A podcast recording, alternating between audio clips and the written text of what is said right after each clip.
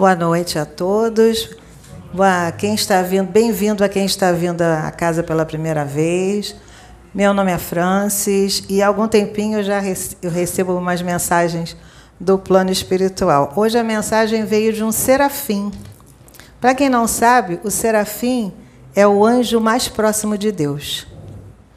Então a mensagem dele foi a seguinte: Desde o ressoar do estouro da primeira bomba que causou o desencarne brutal dos primeiros civis de forma violenta, as falanges socorristas já lá estavam, realizando uma imensidão de resgates.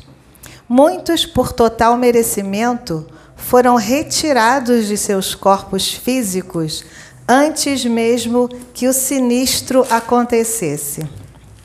Como dói, meus irmãos, ainda ter que presenciar cenas dantescas como estas em pleno século XXI, onde e quando toda a população do mundo deveria estar se confraternizando num único abraço fraterno e amoroso. Porque é tão difícil os seres humanos encarnados se verem como irmãos, sempre semeando amor e paz por onde passam, vivem e habitam, ao invés de rancor e dor, ódio, rancor e dor. Tudo o que aconteceu e ainda está acontecendo já estava escrito nas páginas do livro do Senhor do Tempo e do Destino. O Senhor do Tempo e do Destino é Saturno, para quem não sabe.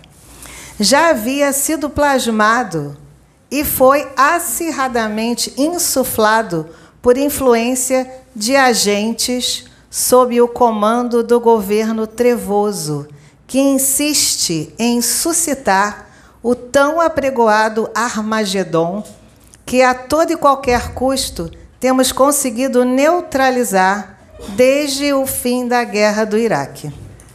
Entretanto, o fanatismo religioso e a sede de poder são ilimitados e também devido à baixa vibração de líderes manipulados como marionetes com primor. Tudo isso proporcionou a entrada maciça dos agentes do submundo. Eles vibram de alegria quando os humanos sucumbem à sua influência nefanda, corrompendo, inclusive, muitos incautos já imersos nas sombras, os quais são sugados num turbilhão e arrastados num tufão avassalador. Por isto, meus irmãos, elevem sempre a sua vibração. Mentes e pensamentos positivos, assim como corações extremamente amorosos, gentis, caridosos e humildes, são tudo o que precisam para que as forças do mal jamais cheguem até seus lares, até suas vidas, até vocês. O amor é o remédio mais poderoso do universo de meu Pai. Logo, amem, amem-se, para que a cura divina do mundo aconteça e venha através de vocês, os quais serão como cristais amplificadores da luz crística, pois, como centelhas encarnadas, são os veículos que se ofereceram para trabalhar e difundir a voz, a palavra e os ensinamentos de Deus.